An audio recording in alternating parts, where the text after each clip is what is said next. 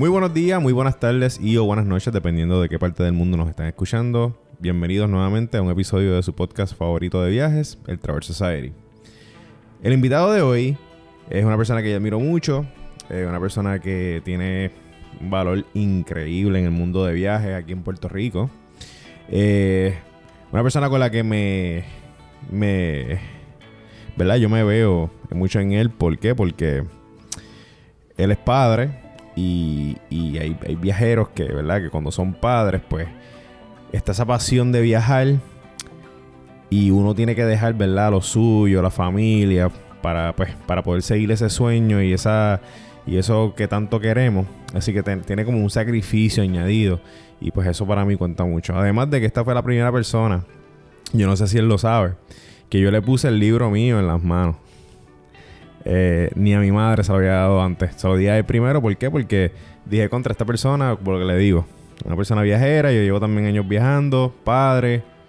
Esto para mí vale mucho.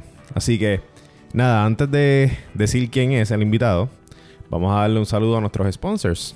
Nuestros sponsors, ya ustedes los conocen, Piloto 151.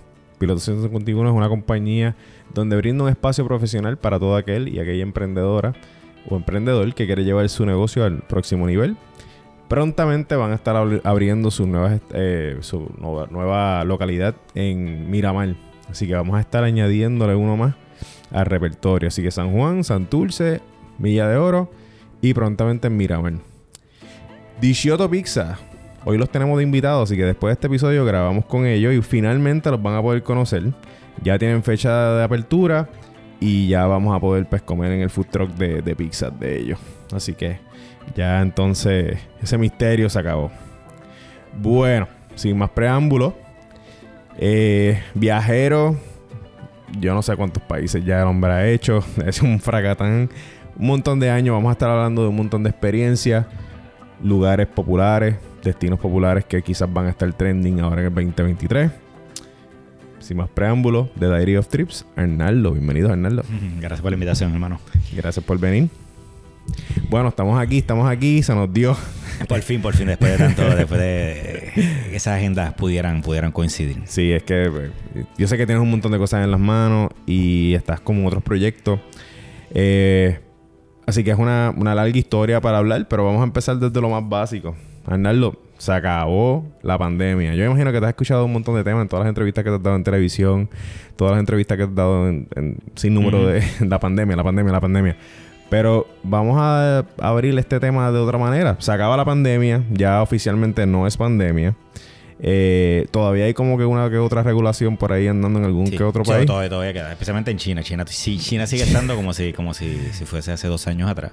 Básicamente es el único país que, que realmente está sumamente estricto. Ya el resto de los países asiáticos ya está bastante flexible. Japón fue el último que abrió, tal, que, que, abrió como tal, pero ya, por ejemplo, estamos viendo un Tailandia que ya no tiene ningún tipo de, de requisitos.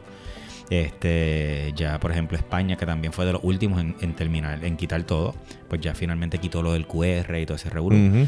Así que ya yo entiendo yo que, que, ya estamos bastante, casi, casi 100% este, abiertos. Ya estamos ahí, estamos a la vuelta de la esquina. Entonces, hay siempre unos países que siempre son como que, pues, estos son los países que debes de visitar, los mejores 20 países que debes de visitar, etcétera, etcétera, etcétera, etcétera.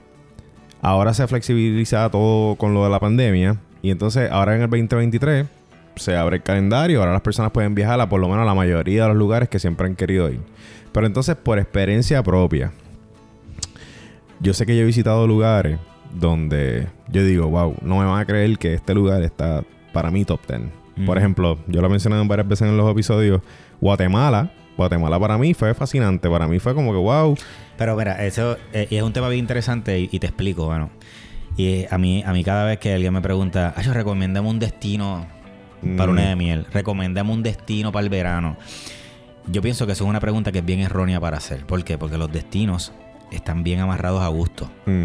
¿Sabes? Si yo, te, yo le pregunto, yo cojo 10 personas y yo le digo, dime tu top 10 Primero empecemos que cada cual le va a dar el top 10 basado en los países que ha visitado. Claro. O sea, si una persona ha ido a 10 países, pues a lo mejor te va a decir, el país más increíble del mundo es tal.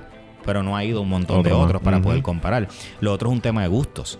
O sea, por ejemplo, yo soy una persona que yo no soy, yo no soy un tipo de museo, yo no soy un tipo muy histórico, yo soy un tipo más de mezclarme con la gente, de vida nocturna, de, o sea, yo no soy de entrar ni, a, ni a las catedrales, me encanta verlas por fuera, pero no soy, o sea, no soy de, voy, al, voy a París y no he entrado nunca al Louvre, eh, pero esa es mi forma de viajar. Entonces, pues, cuando alguien me dice, no, lo que tú me recomiendas, por ejemplo, hacer en París, yo te digo, bueno, yo te recomiendo que vayas a google.com slash travel y busques la guía de París para que diseñes basado en tus gustos. Porque aquí lo más importante es poder entender que tenemos que diseñar basado en nuestros gustos. Claro. Así que ese top 10 va a variar. Personal. Depende de quién lo diga. ¿sabes? Tú puedes preguntar a 10 personas que han ido a 100 países y probablemente ese top 10 va a ser diferente, a las 10 personas. Así que yo, Yo, yo digo que siempre, siempre las personas tienen que hacer el ejercicio de estudiar eh, cada país, cada destino, independientemente de cómo vayas a hacer el viaje, sea con una agencia, sea por tu cuenta, eh, no importa cómo lo vayas a hacer, yo creo que es bien importante que las personas se den a la tarea. Yo siempre digo, hay gente que no ha viajado y me dice, el primer país que voy a decir que tú me recomiendas. Yo le dije, mano, que tú hagas la lista de los cinco países que siempre has soñado visitar. Exacto. Yo creo que debes empezar por, ahí. Este, ahora que, que el mundo vuelve y reabre que yo creo que una de las enseñanzas más grandes que nos ha podido dejar todo esto de la pandemia es cómo cuán efímera es la vida y cómo nos puede cambiar y a veces nosotros siempre estamos posponiendo las cosas. Y, yo pienso que esto es una, buena enseñanza de que es momento de dejar de posponer sueños, de posponer cosas, porque hoy estamos aquí, mañana no sabemos dónde vamos a estar, mañana no sabemos qué va a pasar, mañana explota una guerra, mañana explota yo no sé qué, otra enfermedad, el monkeypox o lo que sea. Entonces la realidad es que estamos viviendo, estamos viviendo un día a la vez. Y entonces yo creo que una, que una de las cosas que, mm, de las enseñanzas mayores que nos debemos llevar con esto del COVID, que yo pienso que más allá de los pulmones, el daño más grande que ha hecho ha sido la salud mental. Eh, yo creo que es un tema de nosotros empezar a, tomar decisiones. Porque yo siempre he dicho que, que no hay. Eh, el asesino de los sueños se llama algún día. Esa palabra que tanto usamos algún día voy a ir allí, algún día voy a hacer esto, algún día voy a intentar un negocio, algún día y algún día has robado demasiado sueño. Entonces, si no le pones fecha a las cosas, si no empiezas a materializar, este, pienso que, ahí se va a quedar siempre, en un sueño. Sí, eso, eso está súper bien. Incluso tengo tuve una invitada la semana pasada, así que ese episodio lo van a estar escuchando, donde una, una psicóloga, la licenciada, mm, eh, nos explica el efecto de, del bien que nos hace el, viajar. Que el viajar, o tiene que ver desde adentro como afuera. O sea, el cuerpo se relaja. Tú creas una hormona eh, positiva. O sea, es un, sinnúmero de cosas. Pero, eh, ojo, eso también hay que hacer bien, eh, hay que ser, hay que ser bien cuidadoso con eso también. Porque una cosa también, ¿verdad? Que, que a veces lo veo mucho en, en, este mundo de los travelers. Es el generalizar y entender que todo el mundo debe sentir pasión por viajar. Mm, que a todo el mundo le debe gustar viajar. Que todo el mundo debe tenerlo en sus prioridades. Y hay que entender que no a todo el mundo le gusta viajar. Que hay gente que es feliz en su campito en su finca, en su hamaca, y ese es su zen, ese es su momento, y sacarlos de ahí a una ciudad, a los aeropuertos, a lo que sea, les genera un estrés.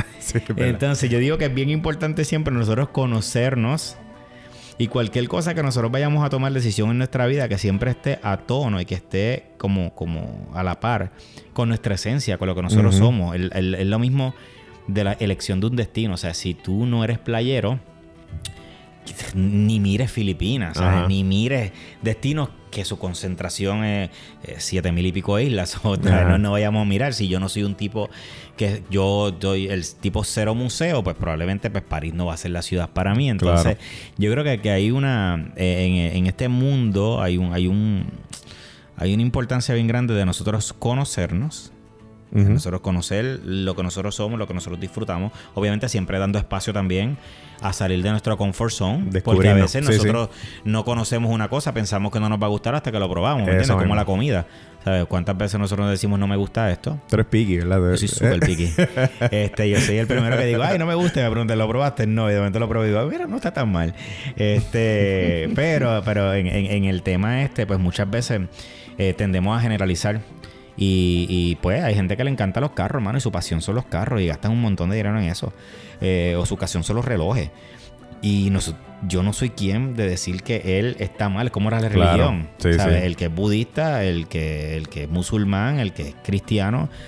Eh, no importa cuál sea mi fe, yo no, yo no soy quien de decirle, mano, o sea, tú no estás creyendo en la religión correcta o tú no estás haciendo de la manera correcta. Sí, sí. Así que, nada, y lo que pienso es que nosotros sí nos, nos debemos dar siempre la oportunidad de salir de nuestro comfort zone.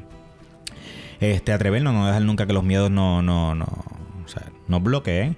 Pero de la misma manera, no hacer cosas por seguir una masa, no hacer cosas por pretender que, porque hoy día pues las redes sociales han hecho mucho daño.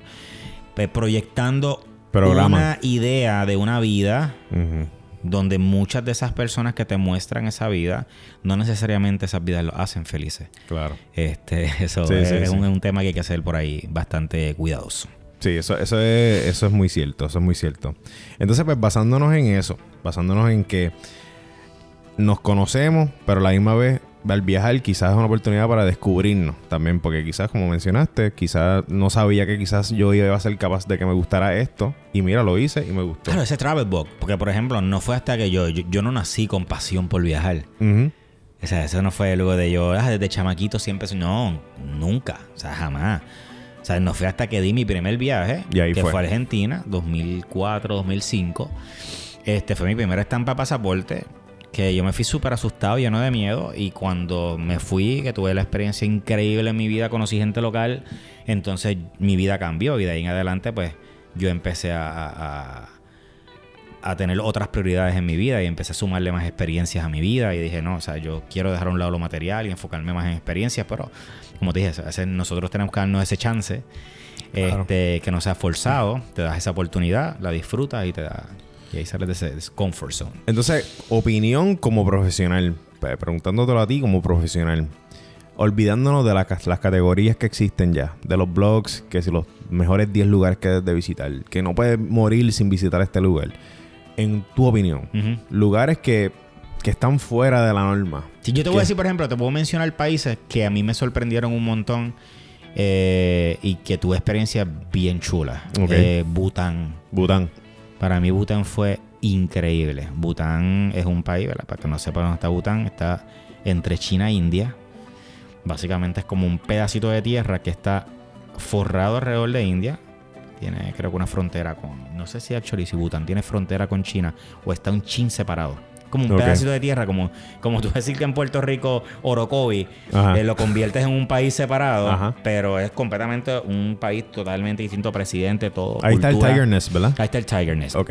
Y fue un país bien increíble. Obviamente, eh, la gente todavía usa su vestimenta, la ropa tradicional. El turismo está muy regulado allí. Para tú poder allá, ir allá, tienes que hacerlo obligatoriamente a través de agencias de viaje locales. Son los que te tramitan la visa. Tienes que gastar una cantidad de dinero mínima diaria. Si en high season, creo que es 250 dólares diarios por Wow. persona. Mm. Pero eso incluye, eh, por ejemplo, cuando tú contactas a una agencia de viaje allá, la agencia de viaje te va a decir, mira, eso te incluye la estadía, las comidas, el transporte, las excursiones, tan, tan, tan. So, ya tú sabes que el paquete mínimo, si va cinco días, pues probablemente va a ser 1.250 dólares. Pero te va a incluir todo, como si fuese un all inclusive. Ok. Tienes un guía Sí, contigo está bueno. 24-7, todo el tiempo está contigo. Voy por una barra, el tipo está conmigo. Es una cosa bien. eh, y, y está bastante regulado. La realidad es que la experiencia es bien linda. No es un turismo saturado. Los templos. eh, tuve experiencias bien culturales. Fui parte de rituales este, con las comunidades. El guía nos llevó a, a su comunidad. Le pedimos, ¿qué tal si nos llevas a tu comunidad y vemos cómo viven? Comimos en casa de, en casa de él. Eh, y para mí, pues, Bután fue un país bien fascinante. Mongolia fue otro país también que, que me encantó la experiencia que tuve allí. Este, que no son esos países típicos que la gente dice, ay, me quiero ir de vacaciones para Mongolia. Por lo regular, la gente dice, ay, me quiero ir a París, me quiero ir a Exacto. España, eh, Europa, este, o Sudamérica, lo que sea. Este, obviamente, el sudeste asiático sigue siendo mi parte favorita Eso del mundo. Me encanta. Este sigue siendo una, una región que en los pasados años se ha hecho muy popular. No lo era. La primera vez que yo fui a Tailandia, me acuerdo que yo fui a Maya Bay y Maya Bay estaba vacía. Va, sí, ahora para allá. Este, y tres años después tuvieron que cerrarla por saturación de turismo. Eso fue Leonardo DiCaprio, este- que, que hizo la película The Beach. Sí, The Beach. Ah, ahí se complicó. Este, y pues la realidad es que, que sí, esa zona del sudeste asiático pues ha crecido un montón. Eh, pero sigue siendo mi zona favorita eh, eh, del mundo. Este, países como Vietnam, eh, Myanmar. Laos. Myanmar para mí está en mi top. Mi top top de mis top 3 del mundo, Myanmar es uno de ellos, Wow. Burma. ¿Y por qué? ¿Me Este, pueden hablar un poquito más sobre la experiencia? eh, a mí Myanmar, yo, eso fue un país que yo siempre quise visitar por muchos años, lo había visto en fotos, pero muchísimos años y los dejé guardada cuando empecé a viajar. Cuando crucé para el sudeste asiático, mi primer viaje al sudeste asiático fue Tailandia con Myanmar. Myanmar tiene, en el momento que yo fui también, está súper virgen de turismo. Este, y para mí fue increíble no encontrar nada, ningún tipo de café, cadena americana, absolutamente nada. Eh, Bagan es una, es una ciudad de, de Burma que tiene lo que fue en su momento una de las ciudades budistas más grandes del mundo. Hay una región que es una planicie con más de 2.000 templos, con diferente arquitectura y, y literal parece otro planeta. Ok, Desde wow. allí tú puedes hacer paseo en globo sobre los, des- los 2000 templos, te alquilas una motora y te vas por todos los templitos por ahí. Y la realidad es que la vibra, la cultura este, es bien bonita. Es un país que no tiene tanta influencia del exterior, so todavía conservan un montón de sus costumbres. Tuve la oportunidad de ir a una boda. Ay, Este, me mezclé full con la gente. Yo he estado ocho veces en Myanmar. Wow. Este, he jugado soccer con los chamaquitos, me metí a jugar soccer en las comunidades, he comido en casa de familia. Este, y, y pues la realidad es que es un país para mí que es súper lindo. eh, la combinación de la gente, la vibra. Este, y de verdad, para mí Bagan es de los lugares más impresionantes. ¿sabes? Y cuando lo ves desde arriba, esa. Obviamente, pues. Ahora con la pandemia pasó algo súper lamentable. Es un país que ahora mismo está bajo un régimen militar. Y aunque ya se abrió el turismo nuevamente, está pues está pasando por una situación lamentable. Myanmar sí estuvo en un régimen militar antes, después entró en una democracia.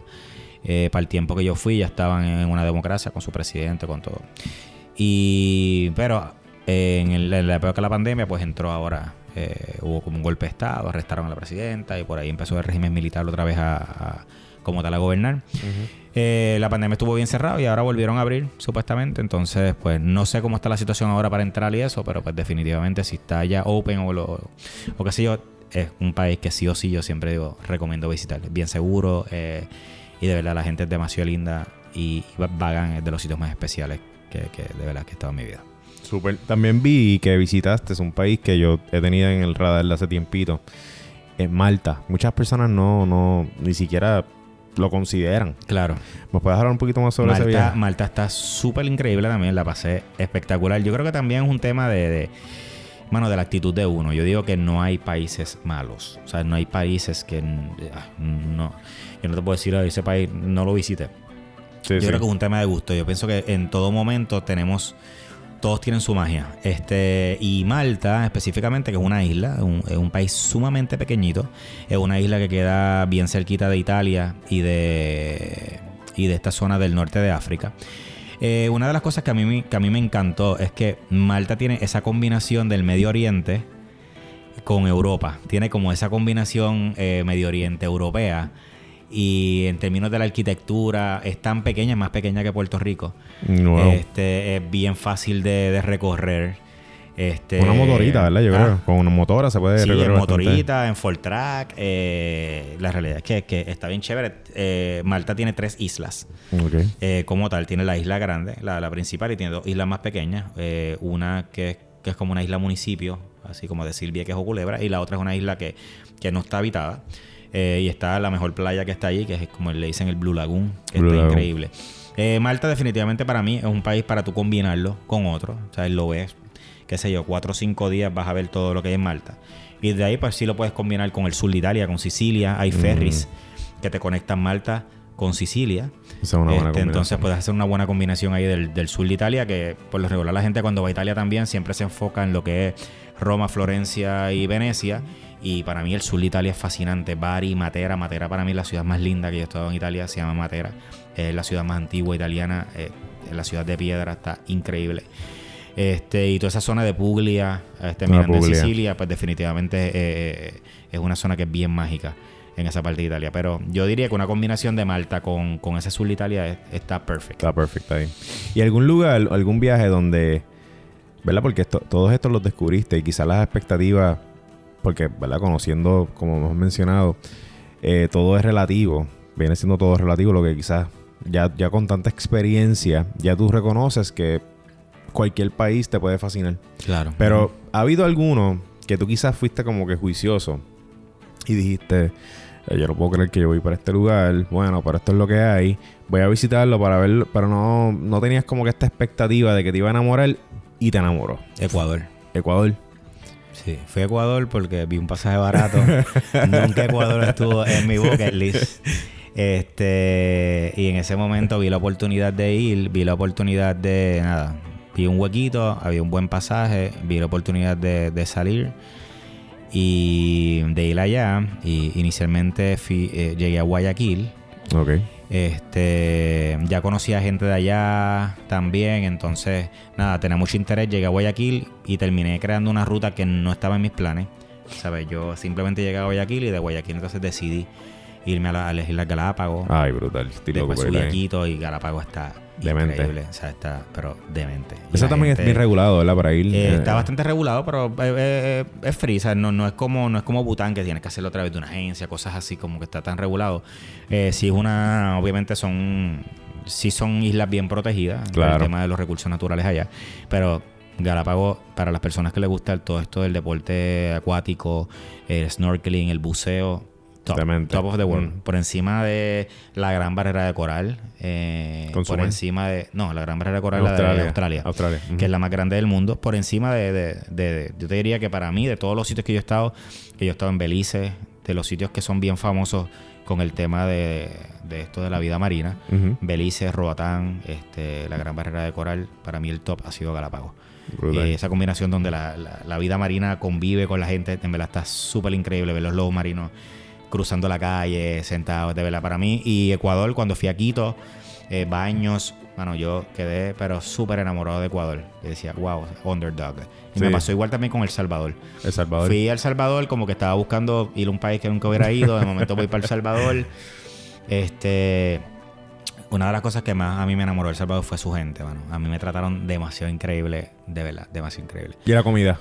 Y rica, se come bien y todo. Después alquilo un carro, o sea, siempre mucha gente mete miedo. Ah, diablo, que es El Salvador, la cosa está bien mala, mano. Nada que ver. Y como siempre digo, la mayoría de la gente que te mete los miedos No ha ido. no ha ido, nunca ha vivido nada de lo que te dice que te puede pasar. Y así que hay, hay que ser bien cuidadoso a la hora de nosotros escuchar a alguien, hay que ser bien cuidadoso. Y la pasé espectacular, alquilé carro, me moví, me moví con gente local que conocí allí mismo. Ujú. Este, bueno, discotequía hice todo, en verdad, y la pasé espectacular en, en El Salvador. Así que podemos partir de la premisa que entonces las- hay muchas cosas a la hora de viajar que no te las esperas y resulta ser pues, de una, manera positiva. Claro. Yo, yo pienso que también tú tienes que ir open a, a vacilar. Olvídate, olvídate de, de- A veces nosotros estamos demasiado enfocados en los sitios que son más fotogénicos para las redes sociales. Eso pasa un montón hoy día. Uno está programado ya. ya muchas personas eh, se van por la foto. Y quiero ir a este sitio por la foto. Aquí. Y hay lugares que, que realmente, ¿sabes? Los mejores momentos que tú te vives en la vida, bien raro que tengas una foto de ellos. Bien Este, dicho. Porque, Brutal. no lo, porque tú no lo, ¿cómo te digo? No, no tienes una distracción. Y hay veces que viajo y estoy con los grupos y veo un atardecer increíble, veo a todo el mundo pegado al celular. Y yo digo, wow, mano, tú Te estás sabes, perdiendo de te esto. estás perdiendo. Está bien, hazte tu fotito, hazte tu videito, déjalo corriendo. Pero disfrútate el momento, ¿me entiendes? Claro. Porque eh, eh, yo digo, de nada sirve que de la única manera que tú recuerdes un, un- un momento de tu vida sea mirando una foto. Yo pienso que tú puedes hacer la combinación de ambas. No estoy diciendo que no tomes fotos, pero estoy diciendo no te enfoques tanto en la foto. Sí, sí. No, no gastes todo el espacio desde que el sol se, se va a esconder hasta que se esconde. Míralo tú. Haciendo videos, míralo, haz tu fotito, deja, deja tu cámara, véate un trípode, déjalo corriendo ahí. Si lo quieres dejar grabando y que Santorini. disfrútate el momento. En Santorini yo vi que tú fuiste a lo del atardecer. Hay un, hay un punto en Santorini que ahí todo el mundo va a ver el Sí, atardecer. mano, pero eh, yo digo, el Santorini no hay nada mágico ahí. todo el mundo viendo Sí. el celular. No, no, no, no hay nada mágico ahí porque hay tanta y tanta y tanta gente. En esa parte del atardecer, honestamente, yo cada vez que Explotado. veo a alguien poniendo una foto o algo, ya lo es tan mágico. No, no, no, no hay nada, no hay nada mágico en tener miles y miles de personas chocando unos con otros. Eh, Sí, el calor. eh, sí, sí, sí, no, no, no. eh, eh, es, es terrible, es terrible sí. eso ahí. Pero hay muchos destinos donde la experiencia te la da la gente, lo que tú haces por allí, la liber- ciertas libertades que tú tienes recorriendo otro país. Y, y hay muchas veces, por ejemplo, Vietnam. Vietnam no es un país que probablemente sea el, el más fotogénico. En términos de no vas a sacar las mejores fotos ni con los supermonumentos, pero tengo que decir que Vietnam está en mis top de, lo- de las mejores experiencias de mi vida. Craché una boda, me metí una boda, les dije que se podía entrar, le hice señas, me dijeron ven, me sentaron, pusieron una cerveza, terminé cantando karaoke en la boda, este, me metí en casa, en fiestas de marquesina, Y de eso no hay foto. Hay un video, actually, grabé- me, me grabé un video. este, y la realidad es que eh, los vietnamitas son demasiado chulos. De la comida. Y la comida se come bien, este, y probablemente no es el sitio que a nivel de, de paisaje o a nivel de arquitectura sea el más lindo del mundo. Pero sí me ha dado unas experiencias increíbles y he vuelto muchas veces, he estado casi yo cinco o seis veces en Vietnam y me emociona como que ir a Vietnam, este, porque tengo muchas otras cosas más allá de lo que sea el, el, el, foto. O sea, ese, ese, ese- esa foto que siempre buscamos. Este, hay muchos destinos que te van a dar algo mucho más que, que una foto. Y la mayoría de esos destinos que te dan mucho más que una foto son esos destinos que se terminan convirtiendo como que en mis favoritos. Eso que estás diciendo de la foto me recuerda, yo tuve aquí a Juanma París, eh, él es cine. crítico de cine, y estábamos hablando de una película que no sé si la has visto, se llama The Secret Life of Walter Mitty, Ajá, que está brutal, que es de viaje, de Increíble, viajero. ajá. Hay una escena en esa película donde este hombre está buscando, el fotógrafo está, Está- está buscando, tirando la foto al, al- Snow Leopard. como- sí. Ah. Y él Y- decide, él no- nunca le tomó la foto. cuando llega el momento de tirar la foto, Y él actually, dice, la frase que te dije sale de ahí. Esa frase realmente siempre se me quedó grabada. Este, porque Hay cosas que precisamente dice es tan la- precioso que hay que mirarlo con los la- ojos. Las mejores fotos de la vida, ¿sabes? Realmente. Te las llevas es tú. una, es una distracción. Claro. Y él lo dice. Él dice que la cámara es una distracción. está brutal. So, él decidió mirarlo por el lente, verlo ahí y no tomar la y foto. no toman la foto. Está brutal. Entonces, pues pasan cosas buenas inesperadas. Eso estamos claros. Pero también pasan cosas malas en los viajes. Pero es, irónico porque las cosas malas que pasan en los viajes usualmente y casi siempre se forman parte de la historia. Se te perdió la maleta, pero no es lo mismo decir que se te perdió la maleta yendo a, qué sé yo, a Bayamón, que, fuiste, que se te perdió la maleta yendo a Europa, a un Eurotrip y tuviste que estar allá, eso fue un revolú y toda la cosa. Y en el momento se siente como algo bien malo, pero después cuando lo dices, siempre te van a decir, mija, tú, tú lo cuentas después, te vas a estar riendo de esto que te pasó. Han pasado un montón de cosas a mí. A mí se me explotó la motora. o La, la motora, se me explotó la motora. Se me explotó la goma de la motora en la Filipina. Tuve que arrastrar una motora como por una hora y media. A mí me pasó en Tailandia. encantó. A las 10 de la noche. me encantó. ¿Cuál ¿Cuál ha fue peor? Éramos, que tenga idea, a mí me pasó algo similar en Tailandia. Estábamos un grupo. Ok. Se nos explotan dos gomas. Una de mi motora y otra de otra motora. Diez y pico de la noche en una Explotado. carretera que no había ni siquiera iluminación. Eso me pasó a mí. Nosotros, ok, no, no hay nada, no hay vida. La luna, la estrella. Ok, ¿y ahora qué hacemos? Diez y pico de la noche, mano.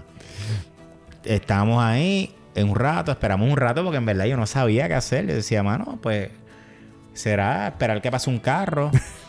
Entre eso, pues como que pasaba gente, uno lo paraba, tratábamos de tener una conversación. Obviamente no hablan inglés, no hablan nada. Entre eso viene este tipo en una motora. ¿Qué pasa? Lo paramos. Y el tipo ve que era la goma, me hace can can. Nos Opa. montamos dos del grupo con él, apretando el tipo. En una motora. En una motora del otro tipo. Nos llevó y dije, no sé por dónde nos va a llevar. Nos terminó llevando un taller que estaba cerrado. Que él conocía al tipo. Lo despierta, levanta al tipo, el taller, tan, tan, tan. Nosotros viramos, me acuerdo que nosotros regresamos del grupo, estaba asustado. Y lle- llevamos un pack de chan, de cervecita. Yo chan. corillo, llegamos aquí con cervecita, tan, tan, tan. Y logramos sacar las motos, llevarlas allá, cambiarle las gomas y seguimos. Nos fuimos. Y eso fue una experiencia brutal. normal, brutal. normal, pero súper normal. ¿Cuál ha sido la más como que teatre? O sea, esto- ok, está brutal, pero no es como que me gustaría que me pasara otra vez. Mira, yo no he tenido, yo, yo no te puedo decir que he tenido una experiencia, por ejemplo, yo he tenido pocas experiencias que, que he sentido, por ejemplo, peligro. He tenido bien, bien poquitas experiencias. Con todo lo arriesgado que soy, también pues yo, hay un sentido común que nosotros también, yo, yo no soy persona de exceso. O sea, yo, yo te voy a beber hasta el punto donde yo tengo control sobre mí. O sea, nunca sí. voy a perder el control. Las reglas, las Eh. Hay ciertas cosas que tú siempre vas a tener, mano. Por ejemplo, con el tema del equipaje, mano. Hoy día viajar sin seguro de viaje, mano, eso no me puede pasar. O sea, tienes que viajar sí o sí con seguro de viaje. No hay problema. Todo lo que yo pague me lo van a reembolsar. Este, yo creo que hay un montón de cosas también que nosotros podemos prevenir. Ok. ¿ok? En términos de eso. Y hay, hay lugares donde tú dices, ahí yo no me voy a meter. Yo, a mí, yo en Bután sí tuve una situación donde sí tuve un poquito, me dio como un poquito sketchy, porque ya terminando el viaje, yo le digo al guía, mano, yo necesito conocer el lado oscuro de Bután. Ah. Yo le digo, digo, hermano, ¿sabes? Porque aquí este era el, el país más feliz del mundo, ¿sabes? Todo es... Quiero Yo, ver hermano, algo. Yo le decía, todos los países tienen que tener un dark side. El contraste, quiero ver el Yo contraste. necesito verlo. ¿Y él, ¿Estás seguro? Yo, yes, quiero verlo, mano. Nos ha llevado a este sitio. Que nada, que estuvimos una hora. Obviamente él va con nosotros y todo, pero definitivamente se sentía bien La presión, sketchy. ajá. Se sentía un sitio como que, ok, ya estamos ready, nos dimos dos palitos. De momento empiezan, invi- gente extraña me invita a palo. Y yo, yeah, pan, y por el lado estoy botando el palo. Claro, voy Sí, para el sí. baño, boto el palo. No voy a tomar palo, nada de lo que me den. Ajá, ajá. Estuvimos ahí, pam, pam, pam, con cortesía. Empiezo a bostezar. Hacerme el que tengo un sueño cada. Te está dando la nota ya de todos los Y yo, tragos. estoy... Ya estamos ready para irnos. Papi, nos fuimos. Pero así se sintió un momento. Este, yo en Sudáfrica también, pues, este, me iban a saltar. Me dijeron, no camines solo. Por la- eh, pero ahí, yo me lo busqué. Uno de los consejos que siempre me decían era que no caminara solo en la noche. Que no caminara Mm. por las noches. Y Que, que cogiera en taxi. 3 de la mañana salí de una discoteca, el hotel está 10 ¿cómo minutos. Me fui por ahí como si fuera, como si fuera París. y obviamente, pues, caminando por ahí, sí se pegó una gente extraña y empezaron a hacer cosas, a, a decir un montón de cosas. En una un carro hace flash, abre una puerta y dije, aquí me jodí. Y entonces venía un taxi y, y yo me tiré para el medio de la calle, el taxi frena, me monto en el taxi, tenía gente, dije, yo les pago a ellos, vámonos. No Y fuimos. lo esa primero que me dijo el taxista, siempre me acuerdo que fue, Nobody told you not to walk at night. Y yo, yes. Sí, me lo dijeron. Aprendí, aprendí la lección. I know, my friend. I know, my friend. Así que, no, pero fuera de eso, yo te puedo decir que más allá de, de, de, de nada, de la pérdida de un vuelo que te traza todo, de, equipaje casi nunca pierdo, porque yo no viajo realmente con equipaje. Ujú, ujú. Este, no he tenido así mal clima. Que esa es una de las cosas que puedes incluir dentro de prevenir. Este, No andar con tanto mano, equipaje, porque siempre he dicho, hay que empezar no a desprender. No, no, no hay nada malo, nada malo en pasear la misma camisita por, por Asia. No tengo problema con eso. Y eso allá es bien relax. Yo soy de... por- y no importa el país que sea. Yo en verdad soy siempre de repetir ropa. este Pero pues siempre viajo con poco equipaje. Yo, mis viajes siempre son de mucha movilidad. Entonces tú no viajas con mucho equipaje con esa movilidad. Hoy día también te encarece un montón los viajes. Claro. Porque para las líneas aéreas ahora pues te cobran por, por, por todo lo que no sea un personal item. Así que te va- yo sé que a, la- a mucha gente le toma, le cuesta trabajo desprenderse de, de eso. Y queremos llevarnos tres pares de zapatos y queremos llevarnos... Pero no es necesario por ello. O sea, la Sí. realidad es que... El peor de los casos, se te rompe un zapato allá, pues te, compras un compras, para te allá. compras uno, especialmente si vas para Asia, que es tan barato todo. Así. Ay, ridículamente barato, sí, sí. Bueno, y entonces me habías mencionado ahorita que, que sigues trabajando los grupos, los viajes de grupo, pero que esta vez yo creo que le vas a bajar cómodo. Vas a bajar muchísimo. o sea, Pero- antes de la pandemia llegué hasta la- yo llegué a hacer ocho viajes grupales en un año. Sí, wow. El ¿Cuándo fue esto? Esto fue 2019. Diadre. Sí, es too much, too much. ¿Cuáles fueron los viajes que hiciste? Hice, bueno, ya ni me Combinaciones, acuerdo. De ¿verdad? todo, sí, combinaciones. El último que yo hice fue Australia y Nueva Zelanda. Ese fue el último que hice. Ese fue en enero del 2020. Y ya después vino el cierre de pandemia. El, el cierre fue el 15 de marzo y el 14 salía con un grupo para Filipinas, Indonesia y Ah, Singapur. Mira para allá. Este, tuve un montón de. Obviamente tuve que. Yo tenía como cuatro salidas vendidas este, en ese periodo de pandemia. Y nada, la pandemia. yo Llevo muchos años también. Ya llevo demasiados años. Son casi ocho años que llevo, más de 45 grupos. Este, al principio sí está chévere, pero yo creo que ya estoy cansado. Sí, sí. Es que Aparte de que, de que dejé de viajar solo, dejé de hacer lo que a mí me gustaba, de los viajes personales. Entonces, en todos otra los viajes que se convirtieron fueron viajes de trabajo. Entonces la pandemia también me sirvió esa pausa para hacer viajes por mi cuenta. Empe- Viajé un montón durante pandemia solo. Y ahí dije, "Ah, yo necesito volver otra vez a mis raíces. Claro. Este, porque yo sentía ya que no me estaba disfrutando tanto el mundo de los viajes cuando todos mis viajes eran de esa manera, eran, Sí, eran sí. todos grupales. Entonces es una responsabilidad Sí, está bien viniendo. este, todo el tiempo de, de- de- de estar pendiente del grupo, que todos estén bien. O sea, la realidad es que es una responsabilidad, eh, eh, bastante estrés. La coordinación, el diseño durante. Yo sé que desde afuera se ve como un dream job, pero. Y lo es. Al principio, yo te diría que al principio lo es. Al principio una pompía era terrible, pero ya después de, qué sé yo, después de 30 viajes, ya yo empecé a sentir ya como que necesitaba un cambio. Yo voy para mi tercer grupo. Este, sí, yo creo que ya tú vas a ver a medida que va pasando. Si lo- si- yo creo que si te mantienes haciendo pocos, tres, Me lo disfruto más. Tres al año, sí. Yo pienso que yo, yo también, el problema, el error mío fue que me saturé. Sí, que te tiraste ahí hardcore. Pues cada vez que tenía un viaje, pues tenía, se me quedaban 30 personas en una lista de espera, pues déjame hacer otro viaje para podérmelo llevar, para hacer Claro. otro, para... A veces yo llegaba y como ahora, ahora tengo un- dos corridos. Eh, por ejemplo, yo estoy, yo estoy saliendo ahora a Tailandia, llego de Tailandia, estoy dos semanas en Puerto Rico para irme a Malasia. Mm. Entonces son dos semanas nada O sea, más. son grupales también. Son grupales también, pero ya el año que viene, por ejemplo, pienso hacer en todo el año tres viajes nada más grupales. Y ya. Uno en el primer semestre y dos en el segundo semestre, and that's it. Ya los restos van a ser viajes míos personales y pues mis proyectos, mis restaurantes y mis cositas que tengo así por el lado. Súper, súper. Oye, hablando de restaurante, entonces, ¿tienes planes de, de abrir un tercer restaurante? O... Es algo que siempre he tenido ahí, Contemplado. este, que, que lo tengo ahí en, en- en la mente. Me gusta el mundo de la gastronomía. Este, siento que le cogí como el, el truquito, el- el- la fórmula de, de poder de poderlos abrir y que no dependan 100% de mí, este, eligiendo buena gente. Sí, Eh, gente staff. bien buena, gente bien buena. La realidad es que en ambos restaurantes hay un equipo de trabajo que es increíble. Este, y pues podría ser, yo pienso que en el 2023 puede ser que siempre me quedé con las ganas de abrir algo fuera. Abrir otro restaurante, pero no en Puerto Rico, sino fuera. Oh, súper. Ya sea en la Florida o en República Dominicana, como que siempre me quedé con esa, con esa espinita. Las dos son buenas So, opciones. Puede ser que a lo mejor el año que viene, me, en vez de abrir acá, explore.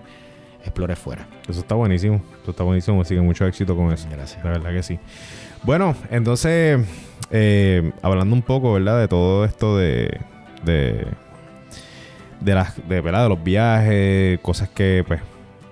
Pues recomendaste, ¿verdad? Uno puede, básicamente puede deducir de tu recomendación de viajar ligero. ¿Cuáles son esas cosas que añadiste una ahorita? Dijiste, no, hoy en día no se puede viajar con, sin, sin seguro.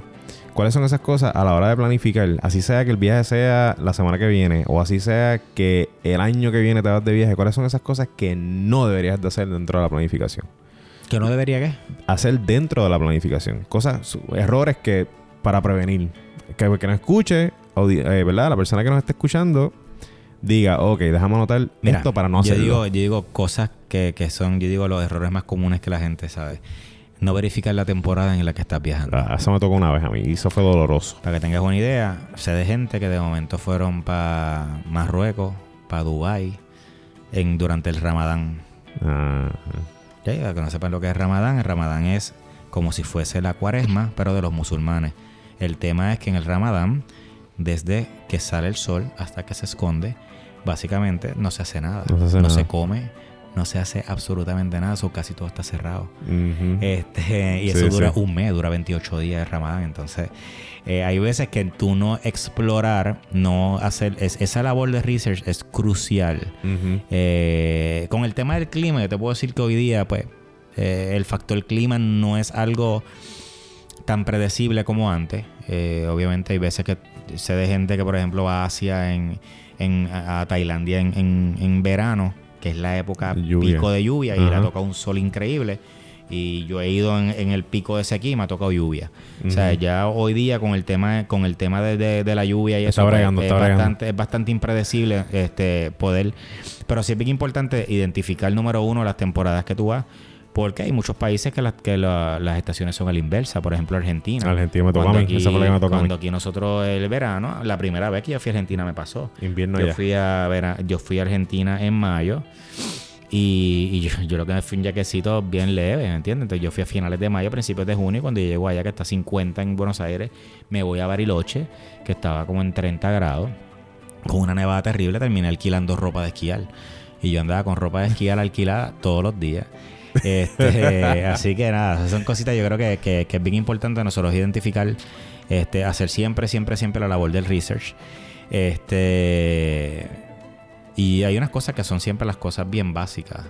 La de notificar siempre a tus bancos, las tarjetas de crédito. O sea, hay, pero son, hay veces que para nosotros es, ok, claro, pero mucha gente que no tiene la experiencia no lo hace. Entonces se encuentra en otro país. Lo mismo el uso del dinero. Mano, hay un, hay una. Hay un tema con el uso del dinero que la gente bota mucho dinero. Ya sea haciendo el cambio donde no lo debes hacer o utilizando tus tarjetas de manera incorrecta. O sea, si tú vas a retirar de un ATM, por ejemplo, yo veo mucha gente en Europa que sacan de Euronet. Euronet es una red privada de ATMs y están por toda Europa. Y hay más cajeros de Euronet muchas veces que de bancos nacionales. Mm. Y el rate que te dan, entonces de nada sirve decir, ay, el euro y el dólar están a uno a uno. Claro, está a uno a uno si tú sabes hacer el cambio, si tú pagas con tarjeta de crédito y cuando te preguntan si, si quieres pagar en dólar o en euro, Ah. tú tienes que coger la moneda local siempre. Porque tú quieres que el cambio te lo haga tu merchant. Tú no quieres que el cambio te lo haga el merchant de allá porque te pueden vender el euro a 1.7 en vez de 1.1. Ujú, ujú. Esa es- Exacto, sí. eh, y esas son cosas que sí pueden pasar. Este, y son cosas donde yo veo mucha gente. Me pasó ahora mismo en Argentina. Argentina tiene una, una situación bien particular. Es el único país que yo lo he visto en mi vida. Y es donde tienen dos valores del dólar. Está el dólar oficial, que cuando yo fui estaba a, un- a 150, un dólar 150, pero el dólar en el valor del mercado negro estaba en 288. Mm. Y si yo me enviaba dinero por Western Union, me daban un dólar 308 pesos. Era más del doble. Entonces, ¿qué pasa? Yo, por ejemplo, cuando iba a hacer la... Como ya yo sabía esto, lo había investigado antes. Yo iba a Booking o a Expedia y yo decía, mira, este hotel vale 100 dólares la noche. Pero yo le escribía y le decía, ¿yo te puedo pagar en pesos argentinos? Sí. Cuando yo iba, me enviaba dinero por Western Union, lo retiraba. Cuando yo iba a pagar en pesos argentinos, en vez de 100 dólares, me salía 60 Mm. dólares. ¿Por qué? Porque esos 100 dólares están calculados a, una, a un valor de 150 pesos por cada dólar. Lo mismo pasa en los restaurantes. Si tú pagabas, tú y yo podíamos ir a un restaurante y un churrasco con papitas te costaba 3 mil pesos. Por ponerte un ejemplo. Si tú pagas con tu tarjeta de crédito, te iban a cargar 20 dólares. Mm. Pero como yo cambié a 308, a mí me costaba 10 dólares. 10 y es el mismo plato. Entonces son cositas y elementos que tienes que siempre tomar en consideración a la hora de ir a un viaje porque botas un montón de dinero. Metes dos semanas tú dándole para abajo, por ejemplo, en Argentina, el que no supiera, dos semanas pagando todo con tarjeta. Mm, chavo. Los tours estaban, los tours estaban a 30 mil pesos. Eso equivalía con tarjeta a 200 dólares. Y yo pagué 98 dólares porque lo pagué en efectivo. Ya son cosas que, Sí, que, sí. que como tal. Lo que yo siempre digo es que es prepararte, siempre digo dedicarle un poquito al tema de investigación antes de ir. Este, el respeto a las culturas siempre es crucial. Es bien importante que, que- que siempre viajemos de manera responsable. Claro. Eh, hoy día pues estamos viviendo un boom de, de- de libertad, pero eso no nos da el derecho de nosotros querer imponer. Hay países que son machistas, sí. Hay culturas que son bien machistas, sí. Pero no, nosotros no podemos ir para allá a tratar de imponer nuestros puntos de vista o nuestras libertades porque son otras culturas. sí. Este, Sí, sí. No, y, y- no, y no. Y créeme que a ellos no le tiembla el pulso. Para, Entonces, aunque tú seas eh, turista. muchos de los problemas, la realidad es que cada vez que yo escucho a alguien contándome una mala experiencia, yo le pregunto, va- cuando vamos a fondo, nos damos cuenta que son exper- malas experiencias que se pudieron evitar. Evitar, exacto. Sí, la sí. mayoría se pueden evitar. Son bien pocas las que pasaron porque pasaron. Sí, sí. Me, me estoy acordando, me acordé ahora, volviendo un poquito para atrás. A mí me tocó la Argentina. La primera vez que yo fui a. Argentina, me pasó lo mismo. Fui en verano pensando que allá era, iba a ser verano y era invierno. Entonces, está, nosotros hicimos Argentina y Brasil. La combinación de Argentina y Brasil. Entonces, desde Brasil, donde nosotros estábamos, en Río de Janeiro, pues esa parte estaba pues bastante cálida. Pues nosotros íbamos a ir a Foz de Iguazú y dijimos, pues, Brasil es Brasil. Pues vamos a ir en chancleta, pues como nos vamos a mojar, nos vamos a mojar y toda la cosa. Pues fuimos allá a de Iguazú, normal, tenisita, chancleta, lo que sea. Chacho, cuando fuimos allí en de Iguazú era invierno, la gente con coats y toda la cosa. Claro, eso pasa también en Ecuador. Unos jíbaros. pues, Por ejemplo, el clima en Quito y en Galápagos completamente distinto, es a la Distinto. inversa. grave, grave, o sea, grave. es el mismo país. Ajá. Pero, por ejemplo, ¿sabes? Cuando es verano en Quito, mm, eh, eh, en el sur no es verano. España, entonces eh, eh, es una cosa bien loca. Esa fue una de, las, una de las experiencias que yo, quis- yo diría como que, ok, está graciosa, pero no volvería a repetir. Nosotros nos mojamos ahí en Foz de Iguazú, sabes que allí tú te vas a Ajá, mojar sí claro, o sí, sí. y nos tocaba el vuelo, y teníamos la ropa mojada. Y tuvimos que chuparnos dos horas y media Sí, sí, sí. temblando, Complicado, ajá. temblando. Hay una línea aérea azul, yo creo que es como Ajá, bajo costo, sí, sí. que nos dieron una mantita, pero eso no daba para nada. Y dice, aquí salí con pulmonía yo, pero no me pasó nada, gracias a Dios. Bueno, eh, futuros proyectos que tengas ahora corriendo, que quieras comentar. Sí, ahora mismo yo, sigo trabajando, estoy ahora en unos proyectitos probablemente de producción que voy a estar incursionando próximamente. Estamos ahora en, esa fase de diseño. Este y realmente estoy ahora en una fase de reestructurar ahora, ver bien qué voy a hacer con, el tema de los viajes, definitivamente voy a, voy a bajarle. Sí, y sí. viendo entonces planes probablemente de un tercer restaurante para el 2023. Rutas que tengas planificadas que quieras anunciar, eh, o por lo menos que tengas. Sí, yo el año que viene, hasta ahora, mis planes son, obviamente, voy a hacer uno de Tailandia, que es el primero que hago, en abril. Este, y después para el segundo semestre creo que voy a hacer algo de África. Ah, brutal, ¿no? Y- ¿Qué parte de África vas ahí? Estoy ahí todavía diseñando la ruta, pero estoy entre Et- Etiopía, entre Kenia, Tanzania. Tanzania. Estoy más o menos por una rutita como esa, este, para el segundo semestre. Y algo asiático que todavía no he terminado de definir, más o menos Ok. pa- pa- para finales. Y creo que esas son las únicas tres rutas que voy a hacer. Y ahí definiré si, si 2024 24. seguiré. Coge energía, si pues. ya- Puede ser un momento de. Puede ser un momento de transición, puede ser un momento de que le bajas un poco para después subir otra vez, como Sí, recuperar. O, o no, a lo mejor me quedo con bien poquito o me pongo a colaborar también con, ¿sabes? A mí me gusta mucho la colaboración con este con otros negocios que están que están también en su desarrollo y eso. Yo soy fiel creyente de eso, pues probablemente estudio más una posibilidad de eso. Súper, súper. Y entonces, para terminar, ¿verdad? Este tema me gustaría tocarlo contigo porque precisamente empezamos, arrancamos con ese tema. La, este, este tema de la hora de viajar y viajar con un propósito. Eh, yo hice un episodio que va a salir ya próximamente en esta semana. Eh, lo, lo toqué base con la psicóloga. Eh, y entonces, pues, esta noción de que. de que sentimos una presión que nosotros mismos nos a veces no es autoinflictivo. Una presión social de que debo de viajar a este lugar, las redes sociales influyen un montón.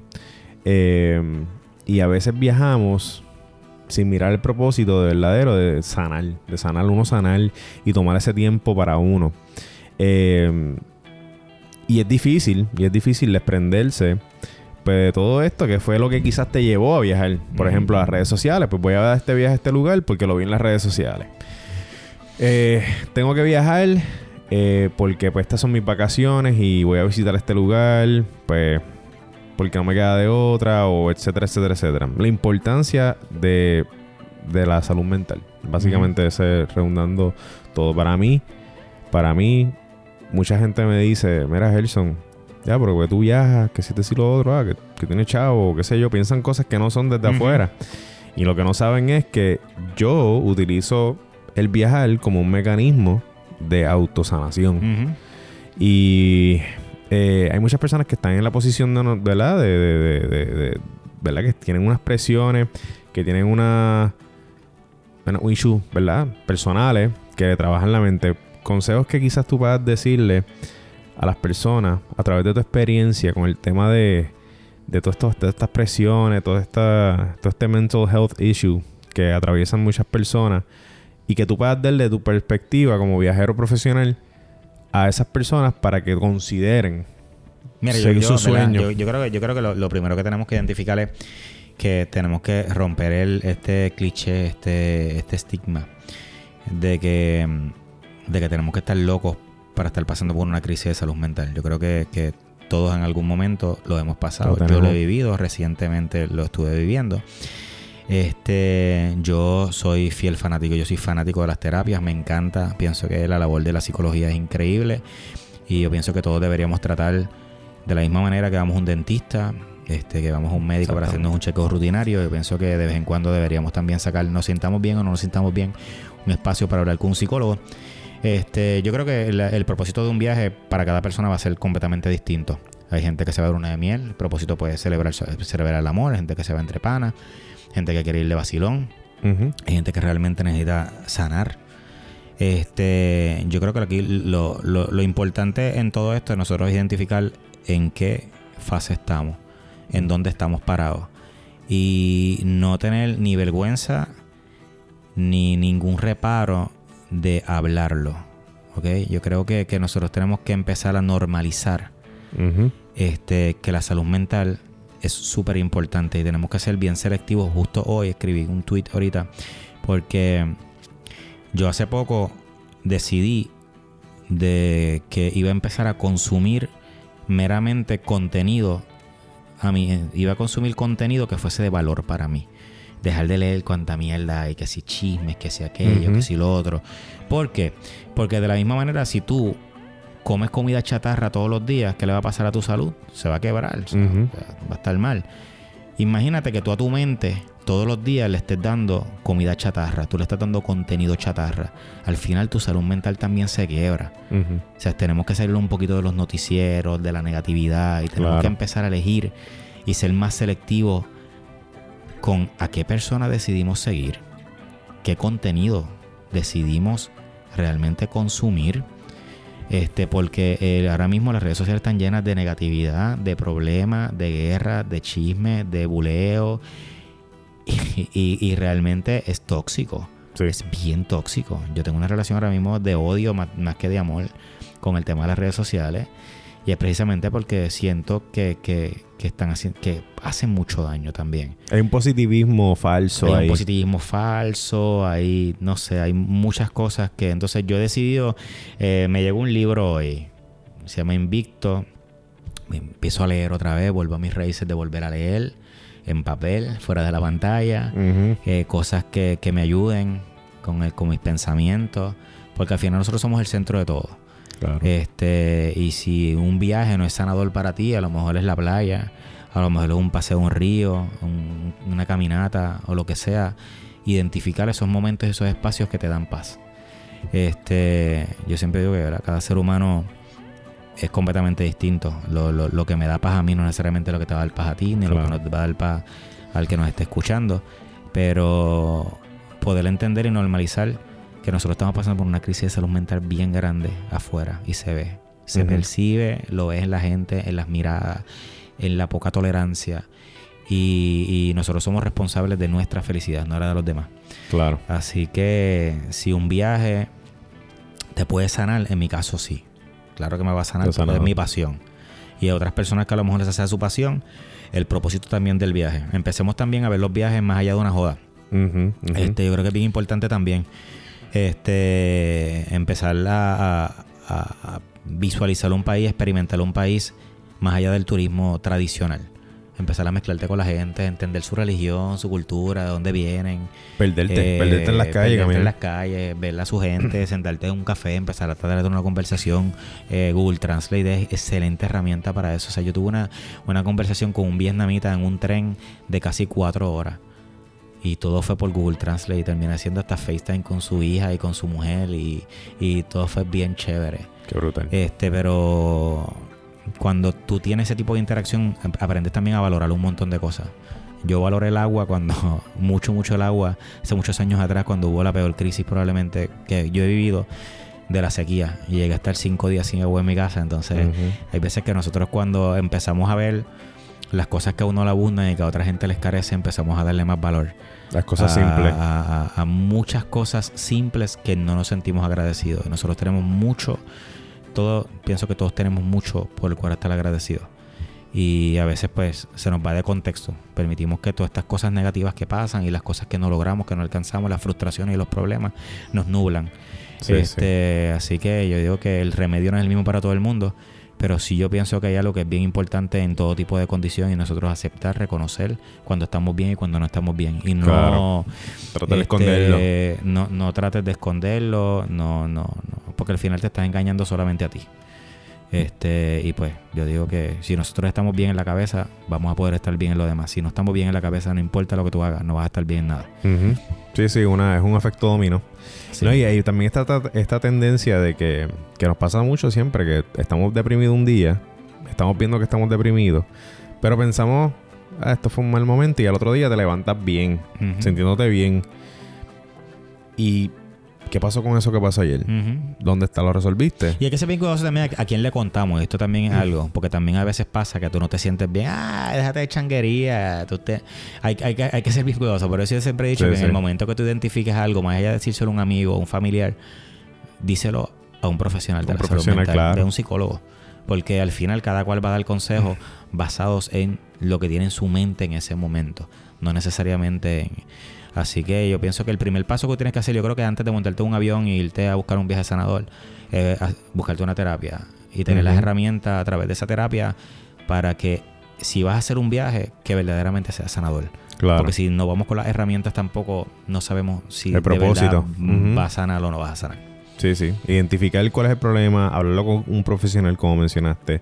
Y si en el caso que fueras a viajar, que ese, que, que, que pues ese es el momento, pues eso fue mi mecha, por ejemplo. Yo caí una depresión increíble. Eso fue lo que trajo también a reducir mi libro. Básicamente la pérdida de un amigo que me llevó a viajar. Pero si todo, todas las señales indican, es un viaje probablemente lo que vas a hacer para sanar, pues, como mencionaste también, hay viajes que son gastronómicos, hay viajes que son retreat, hay viajes que son de hacer yoga. O sea, hay diferentes mecanismos dentro de. No te sientas presionado por lo que hacen las otras personas en las redes sociales. No tienes que ser esa misma persona, no tienes que estar en ese lugar. No tiene que ser un viaje caro, no tiene que ser tan lejos. Puede ser cerca, como tú mencionaste, así, a la vuelta de la esquina, el, patio de tu casa. Como Ni tú tampoco tienes que hacer nada para mostrárselo a otros. Porque Ah, también hay mucha, eso. hay mucha presión ahora. A través de las redes sociales generan una presión de personas que no se dedican ni se ganan la vida con las redes sociales a actuar como si, como si, como si así fuese. Sí. Entonces los veo con mucha presión, queriendo mostrar con detalle esto, lo otro. No hay necesidad de show off nada. Al final, haz lo que te haga a ti bien, Claro. no para agradar a nadie. Al final te tienes que agradar a ti. Lo demás, de verdad, lo demás es completamente transitorio.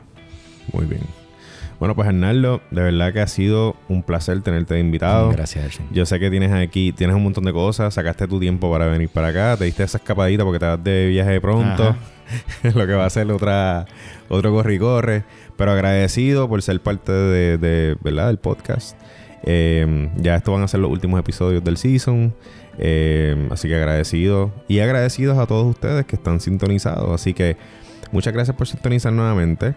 Ya saben que este es el Travel Society, la única sociedad donde no tienes que pagar ninguna membresía ni nada. Simplemente le das play, te relajaste en el carro, escuchaste la conversación y te nutriste de información. Así que muy buenos días, muy buenas tardes y o buenas noches, dependiendo de qué parte del mundo nos estás escuchando. Que sea buen viaje. Hasta luego. Chao.